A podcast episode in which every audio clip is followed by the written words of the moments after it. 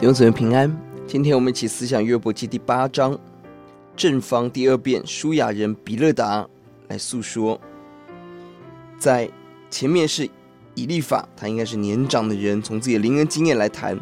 接下来舒雅人比勒达从他广博的历史学、生物学的知识来谈到人的短暂、无所依靠，呼吁约伯悔改。经文一到二节是引言。当约伯自述求神赶快工作，否则会来不及。比勒达听不下去了。第二节指责他的言语好像狂风，言论偏激，必须被纠正。第三节、第四节，他起来捍卫上帝的荣耀、神的公平跟正义。第四节，人在犯罪导致受苦的逻辑里面提到了，很可能是约伯的儿女犯了罪，才有这些的问题。第三节说：“神岂能偏离公平？全能者岂能偏离公义？”第四节，或许你的儿女得罪了他，他使他们受报应。比勒达的神学高举神的公平公义，他不能容许他的神被人误解，神绝对不会有错误。这里似乎有加尔文神学的味道。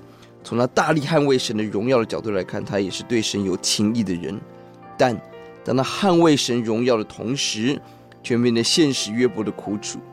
他要坚持神没有错，那今天出错的就一定是人。而如果约伯看似完全正直，那么错可能就是他死掉的儿女。反正死掉无法发言辩论，把错推给他们比较容易。这看似合理和逻辑的神学，却是一个冷酷无情的神学。一方面对失去儿女约伯来讲，显得不是安慰，而是更大的打击。死亡已经可悲了，又被冠上罪人的名号，就更痛苦。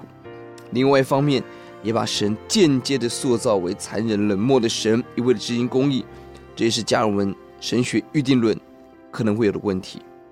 我们绝对相信第三节神的公平公正，但小心我们不要马上有第四节的推论：你的儿女犯罪，实情并不是如此。约翰福音第九章，耶稣说：“这个瞎眼人不是这人犯罪，也不是他父母犯罪，只要在他身上显出神的作为来，不是谁犯罪。”而是神更大的作为跟怜悯，我们千万不要把犯罪导致刑罚的直线逻辑用在苦难中的人，很可能正如约伯比两三个朋友更公义、更完全，受苦人比看似平安的人灵性更好，冠冕更大。求主教我们。八到十节从历史提到人的短暂，十一到十九节植物提到了人的无依无靠。A、B 人的。植物的景况跟人的情况，强调的就是我们的短暂，最发旺的时候也要灭绝。